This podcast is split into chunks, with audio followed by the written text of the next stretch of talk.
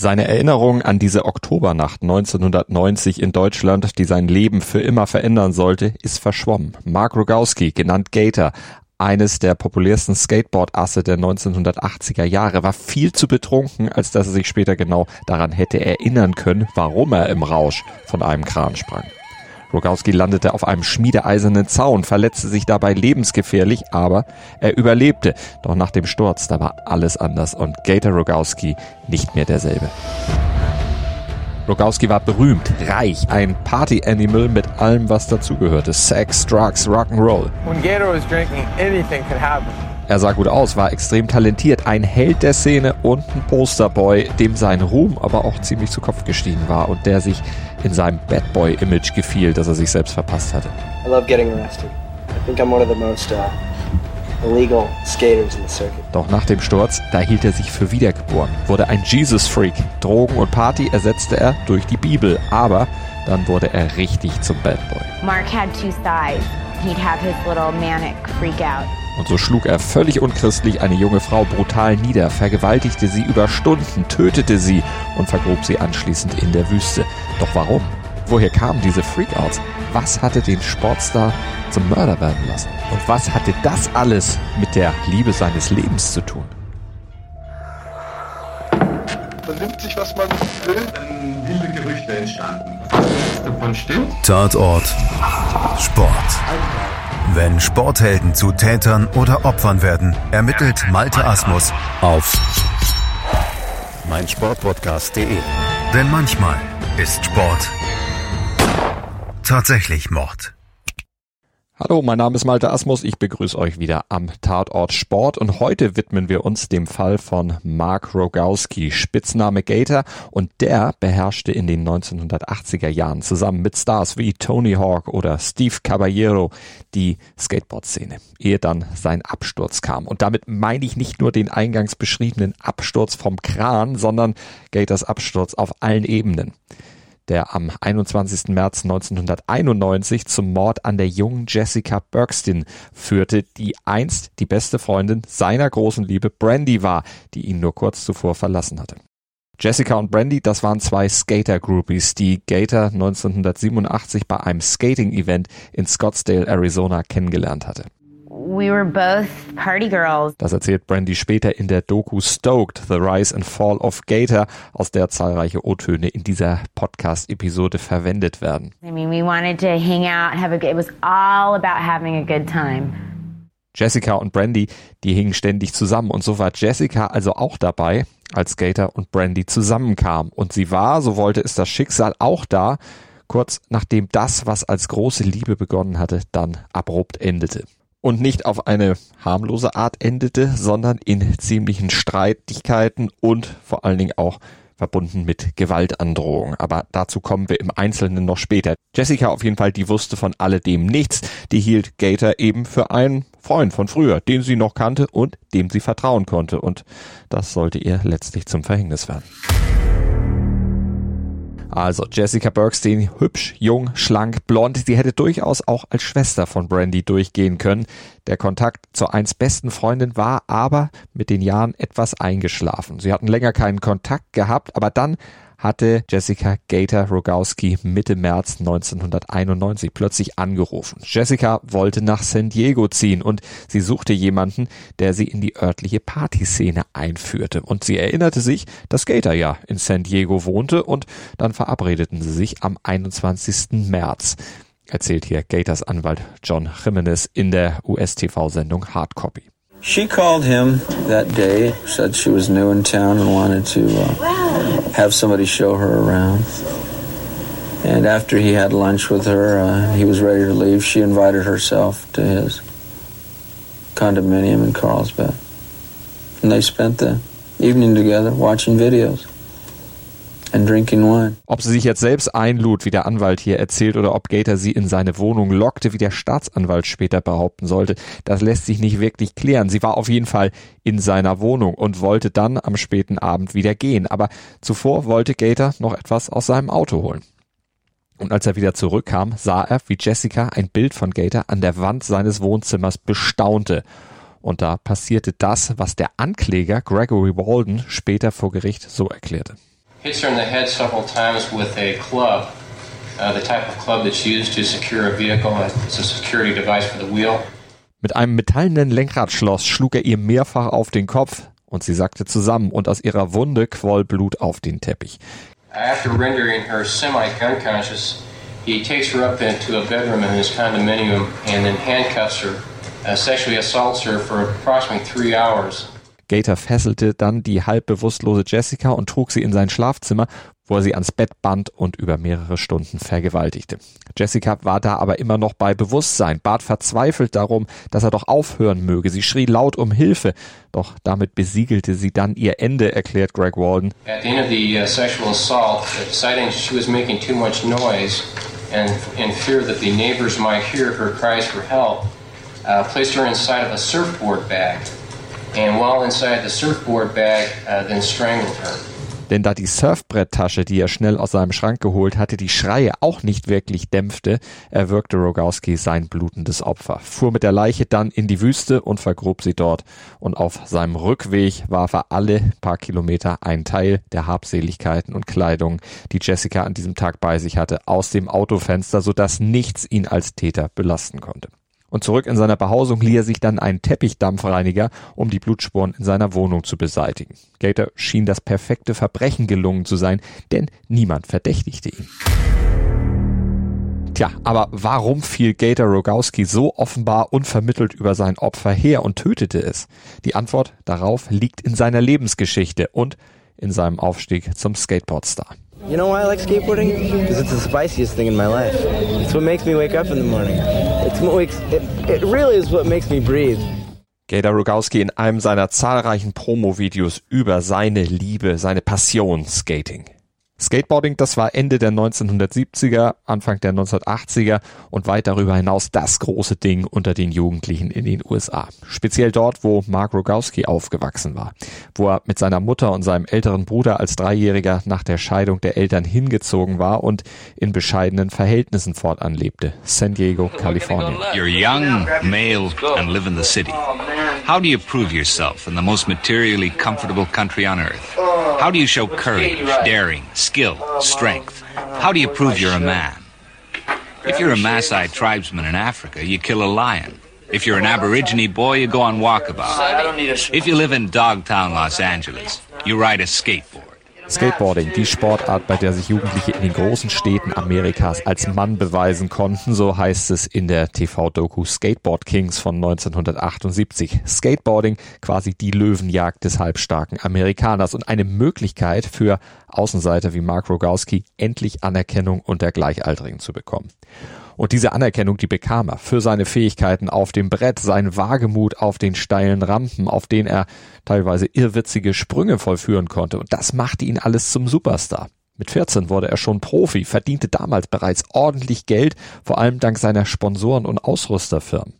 Die Gator Signature Kollektion auf den Markt warfen, an deren Verkauf er dann beteiligt wurde. Als Teenager kam er so bereits auf über 100.000 Dollar Gage pro Jahr. Dazu kamen dann auch noch Siegprämien, denn Gator, der gewann ja auch Wettkämpfe überall auf der Welt. I think he thought he was invincible. You know, he did a lot of pretty crazy stuff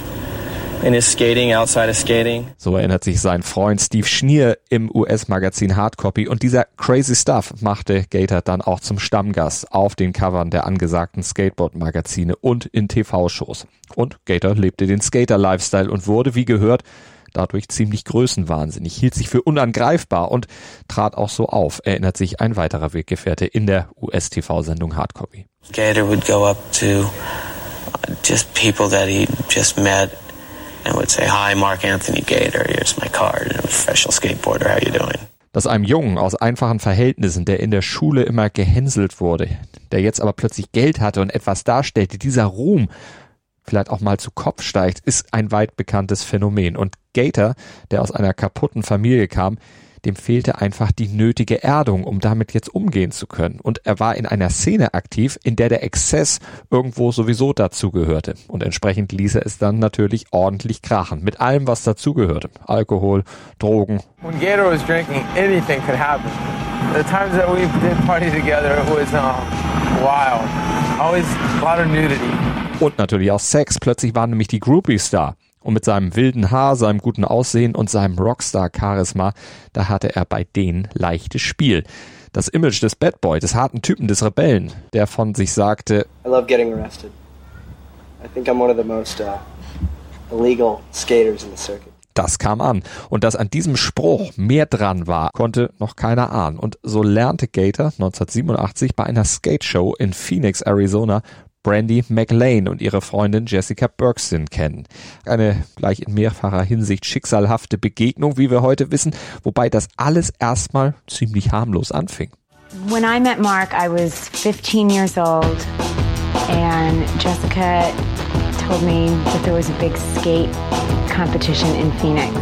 And we went and she met Christian Hosoi and they introduced me to Mark.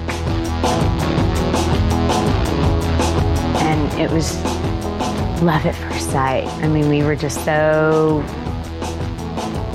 in love. It was puppy love. Das erzählt Brandy Jahre später in der Doku Stoked. Die beiden kamen also zusammen. Er kaufte eine Ranch in den Bergen, sie zog zu ihm und sie wurden zum Glamour-Paar der Skating-Szene, tourten gemeinsam um die Welt und zogen später an den Strand nach Carlsbad. Sie waren unzertrennlich, traten zusammen in Werbespots auf, bekamen zusammen Gastrollen im Musikvideo zu Tom Pettys Hit Free Fallen zum Beispiel bezeichnet der Titel für diese Geschichte übrigens. Sie lebten beide den Lifestyle, das Partyleben und alle Annehmlichkeiten, die mit ihrem Promi-Status dann eben verbunden waren. Es schien alles perfekt, von außen. Innerlich war es das aber wohl nicht, denn Mark Gator Rogalski, der hatte ein großes Problem, erzählt Brandy weiter. Mark had two sides. Sometimes the relationship was going just great, and he'd have his little manic freak out and break up with me real abruptly. And then two weeks later, call me up, but I love you and, and I want to be with you, and we were meant to be.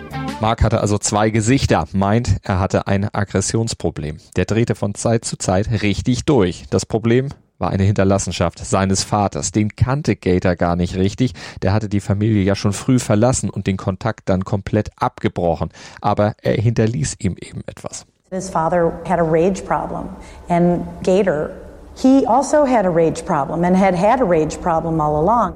Mark had some psychological issues that were there all the time. We just didn't recognize them. Und verstärkt wurden diese Probleme noch von einem immer größer werdenden Alkoholproblem. Gator hatte seit frühester Jugend regelmäßig und exzessiv gebechert. Aber das ganz große Problem bei ihm war, er wusste um sein Aggressionsproblem, suchte aber keine Hilfe, sondern soff, um seine Wut und Aggression einigermaßen im Griff zu haben. Und diese verhängnisvolle Verkettung sorgte dann für eine Spirale, die nach unten führen musste. Denn sein Aggressionsproblem zeigte sich nicht nur privat bei Brandy, sondern auch zunehmend in der Öffentlichkeit. Als Teenager zum Beispiel war er mal handgreiflich mit den Cops aneinander geraten. Diesen Vorfall nutzte er später für sein Image als Bad Boy, als harter Typ und Rebell auf Rollen. Ein Satz, der damals so als Marketingspruch gemeint war, später aber bittere Realität werden sollte. Das deutete sich dann schon 1989 an. Gator war damals in Australien, drehte Videos und am Ende des Drehtages war er ziemlich erschöpft. Da kam aber ein kleiner Junge auf ihn zu und fragte ihn nach einem Autogramm. Gator hatte aber überhaupt keine Lust mehr, jetzt noch irgendwelche Autogramme zu schreiben. Allerdings ließ der Junge nicht locker und der völlig genervte Gator schlug dann daraufhin den Jungen. Und das machte natürlich schnell die Runde und Gator war damit in Australien erledigt. Die Verkäufe seiner Skateboards und Klamotten rutschten komplett ab. Aber sowieso war Gators Stern im Sinken, denn eine neue Art des Skateboardens wurde Ende der 1980er immer beliebter, das sogenannte Street Skating. Und dafür bedurfte es ganz anderer Skills als die, mit denen Gator bisher erfolgreich gewesen war. Gator hatte nämlich den Word-Style praktiziert, halsbrecherische Fahrten und gefährliche Sprünge auf hohen Rampen. Doch dieser Style, der verlor immer mehr an Beliebtheit. Viele Skateparks mussten nämlich schließen, weil sie die immer höheren Versicherungssummen für diese Art des Skatings nicht mehr aufbringen wollten. Street Skating war dagegen deutlich weniger gefährlich und benötigte vor allem auch keine teuren Skateparks. Die Skater nutzten einfach das, was sie in den Städten vorfanden für ihre Tricks. Bordsteine, Mülltonnen, Treppen. Ja, und damit drängte eine neue Generation von Skatern in die Szene und da Gator der Umstieg auf Street Skating nicht gelingen wollte, liefen sie ihm mehr und mehr den Rang.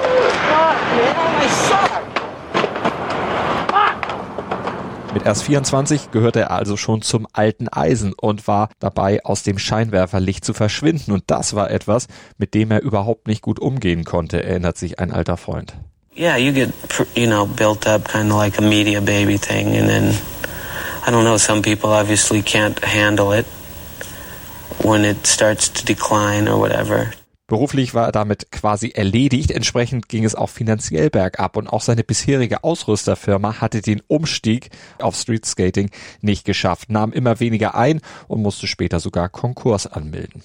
Sportlich und finanziell war Gator damit ziemlich tief gefallen. Er stürzte mehr und mehr in eine Sinnkrise und dann kam der Fall vom Kran in Deutschland, den er nur mit ganz viel Glück überlebt hatte. Aber war das ein Unfall, weil er sich im Rausch tatsächlich für unverwundbar hielt oder war es vielleicht sogar ein missglückter Selbstmordversuch? Diese Frage ist nicht klar zu beantworten, weil sich Gator später an nichts, was diesen Sprung anbelangte, mehr erinnern konnte. Er wusste nur, dass dieser Unfall etwas in ihm ausgelöst hatte.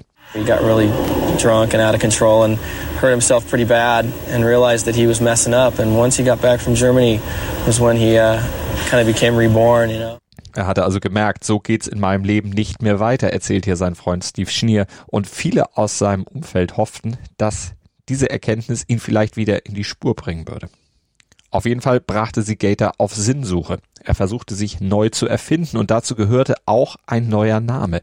Gator Mark Anthony. Weg mit dem verhassten Nachnamen Rogowski, den wollte er ab sofort nicht mehr führen, denn der sei schließlich von seinem Vater, der ihn verlassen hatte und auf den er eine gehörige Wut angesammelt hatte, weil er ihm keinen Halt geben konnte.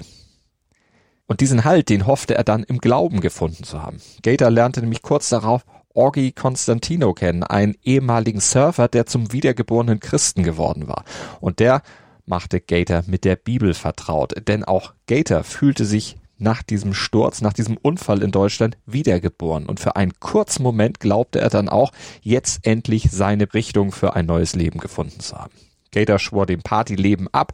Jesus hatte schließlich zu ihm gesprochen, erzählt er von da an, und er studierte die Bibel und lebte nach ihren Regeln. Jesus hier, Bibel dort, er war wie verwandelt und genauso fanatisch wie zuvor. Sein Partyleben verfolgte er jetzt sein religiöses Leben. He used to be really crazy and now he's you know, always got a Bible under his hand and talking about, you know, God and religion and he was he'd quote the Bible and if you'd call his house and he wasn't there, his answer machine, you know, as I recall, the last one was uh, get a piece of the rock, the living word of God, the Bible. Das bedeutete für ihn aber auch kein außerehelicher Sex mehr mit Freundin Brandy, obwohl der Sex in den vier Beziehungsjahren zuvor genau der Kit war, der die Beziehung trotz aller Probleme zusammenhielt. Bis zu fünfmal am Tag erinnert sich Brandy später und jetzt wollte er sie auch zu einem Leben mit Gott und der Kirche bekehren, erhielt von ihr aber eine klare Abfuhr. He wanted me to become a born again Christian too. He wanted me to go to chapel and hang out with all of these little virgin girls that, you know, hold their hands up in the air and accept Jesus into their body. I mean, I, it was weird to me. Außerdem wollte sie mit Anfang 20 noch nicht heiraten. Sie wollte dem Partyleben noch nicht abschwören und verließ ihn bald. Und das war eine komplett neue Situation für ihn. Als Skateboardstar war es gewohnt gewesen, hofiert zu werden, dass ihm quasi jeder Wunsch von den Augen abgelesen wurde. Zurückweisung, das hatte er zuletzt vielleicht als Kind erlebt, als er noch ein Außenseiter war. Doch diese Zeiten, so dachte er, wären längst vorbei. Und mit dieser neuen Situation kam er überhaupt nicht mehr klar. Die Frau war weg, die Karriere längst den Bach runtergegangen, dazu die psychischen Probleme. Gator begann also wieder zu trinken, dachte sogar an Selbstmord und verlor darüber sein neues christliches Leben wieder mehr und mehr aus den Augen. Sein Aggressionsproblem trat wieder vor. Er stalkte Brandy, hinterließ Beschimpfungen auf ihrem Anrufbeantworter, auf dem ihres neuen Freundes. Er brach sogar bei ihr ins Haus ein und stahl alle Geschenke, die er ihr im Laufe der Beziehung so gemacht hatte, und er drohte ihr und ihrem Umfeld. Das letzte, was Gator zu Brandy gesagt haben soll, war das hier. One of the last statements that he made to her is what he ought to do to her is take her somewhere commit every sex act that he could possibly think with her, and then dump her naked body in the desert. Das erklärt der Bezirksstaatsanwalt Terry Jensen in der Doku Stoked, The Rise and Fall of Gator. Eine Drohung, die Brandy zur Flucht trieb. Nach New York, weit weg von Gator Rogowski, denn He just seemed very dangerous to me. And I thought, okay, this is, this is not good. You need to go. Und wie gefährlich er tatsächlich war, das zeigte sich dann kurz darauf. Da setzte er nämlich genau das in die Tat um, was er Brandy vor ihrer Flucht nach New York angedroht hatte. Allerdings setzte er es nicht mit Brandy in die Tat um, sondern eben mit ihrer ehemals besten Freundin Jessica Bergston. Jessica und Brandy, wir haben es gesagt, waren lange unzertrennlich gewesen. Beste Freundinnen eben. Ständig gemeinsam unterwegs, auf Piste, auf Skateboard-Events, bis sich Gator und Brandy verliebten und zusammenzogen. Und darüber wurde der Kontakt zwischen Jessica und Brandy dann sporadischer. Und entsprechend hatte Brandy Jessica auch nichts von den Problemen erzählt, die sie zur Flucht nach New York trieben. Hatte sie nicht vor Gator gewarnt ein, wie wir heute wissen, schreckliches Versäumnis, für das sie sich selbst immer noch große Vorwürfe macht. Denn vielleicht hätte sie damit diesen Mord sogar verhindern können. Auf Gator als Täter deutete aber zunächst ja überhaupt nichts hin. Es schien tatsächlich, als würde er mit dem Mord an Jessica Bergstein davonkommen. Die Polizei hatte ihn zu Jessicas Verschwinden zwar befragt, aber nichts Verdächtiges an ihm feststellen können. Und parallel zu den Befragungen der Polizei stellte auch Jessicas Vater, ein Anwalt aus Arizona, eigene Nachforschung zum Verschwinden der Tochter an, erzählt hier Bill Robinson von der Polizei in San Diego. He wanted to make a missing persons report on Jessica. He had felt that she may have run away or there could be foul play. Auch Jessicas Vater traf sich mit Gator, befragte ihn zu seiner Tochter, doch der konnte ihm offensichtlich glaubhaft versichern, sie nicht gesehen zu haben. Und auch eine Fahndung mit ausgehängten Fotos von Jessica brachte zunächst keinen Erfolg. He gave us a picture. She was wearing blue, uh, blonde hair, very lovely girl. I took it to the beach newspapers.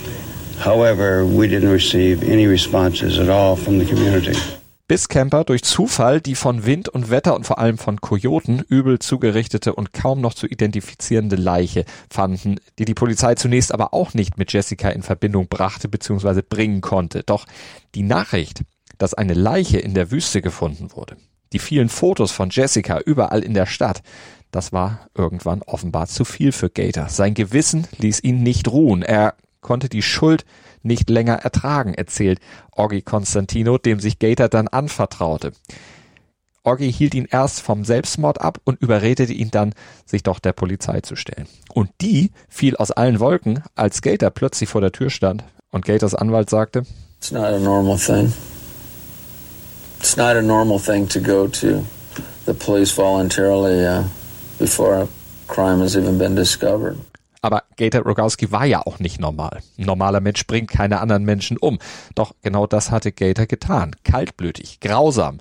Und das war letztlich zum einen eine Folge seiner vielen Probleme, seiner Wut, seiner Aggression, seiner Probleme mit Alkohol. Aber dazu kam noch eine gewisse Abhängigkeit von Pornos ziemlich harten SM-Pornos, nämlich Darstellung von Vergewaltigung und so ein Zeug, erinnert sich Orgi Constantino. And they were very hardcore. It wasn't like Penthouse and Playboy and It was some pretty nasty stuff. I don't know where he got it. But there was clearly an obvious infatuation with things bloody and things murdery.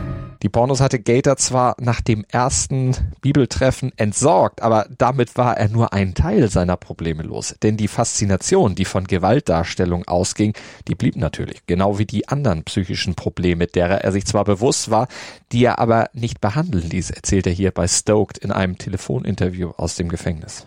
I've been meaning to seek psychological counseling, but the brand of Christianity I was immersed in at the time, you know, ridiculed psychology. As if oh, Jesus could heal everything and Satan the source of my depression. Mit Glauben allein ließ sich da aber schon nichts mehr ausrichten, denn Gator war psychisch krank, völlig kaputt. Das wurde kurz nach seiner Verhaftung klar und Gator spricht es im Film Stoke dann auch selbst aus. After I turned myself in, a psych diagnosed me as severe manic depressive, you know, bipolar disorder.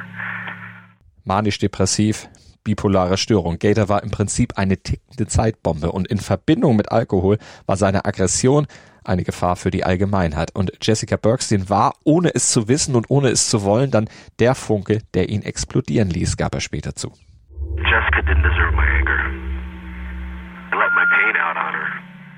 Denn ihre ganze Art, ihr Aussehen, das erinnerte ihn einfach zu sehr an Brandy, die Frau, die ihn ja verlassen hatte, auf die er so wütend war. Und das wurde Jessica dann zum Verhängnis. Alles, was er an Brandy hasste, projizierte er nämlich in diesem Moment auf sie. Und dann? Early that morning, you know, somewhere between 2.30 and 3 a.m., this weird impulse just took off. I just suddenly snapped and lost control. And all this rage came out of me. Vor Gericht wurde er noch etwas deutlicher. Jessica und Brandy seien aus dem gleichen Holz geschnitzt, gab er da zu Protokoll. Jessica sei Brandy in einem anderen Körper gewesen. Und in dem Moment wurde sie dadurch zum Sündenbock für die Trennung von Brandy und alle von Gators Problemen. Gator bekannte sich nach einigen Versuchen seiner Anwälte, diesen Mord zu einem Sexunfall mit Todesfolge umzudeuten, dann am Ende doch des Mordes schuldig. How do you plead to that charge as to first degree murder? Guilty. Durch dieses Schuldeingeständnis entkam Gator der drohenden Todesstrafe, wurde dann aber für Mord und Vergewaltigung zu einer Freiheitsstrafe von insgesamt 31 Jahren verurteilt. Mehrere Versuche, vorzeitig auf Bewährung rauszukommen, wurden abschlägig beschieden. Gator stellte wegen seiner bipolaren Störung nach Meinung der Experten immer noch eine Gefahr für die Öffentlichkeit dar. Im Juni 2022 schien sich das Blatt dann zu wenden. Da entschied nämlich das San Diego County Parole Board, Rogowski könne auf Bewährung hoffen. Die Psychologen schätzen das Risiko für die Öffentlichkeit mittlerweile als deutlich niedriger ein, doch Governor Gavin Newsom, der sah das anders und hob diesen Beschluss wieder auf. In his decision to overturn the state parole board's decision, Governor Newsom wrote that Rogalski has made efforts at self-improvement, but also referenced recent verbal altercations with fellow prisoners, adding that Rogalski must do additional work to understand what led them to act so violently. Peter sitzt damit immer noch und weiter in Haft.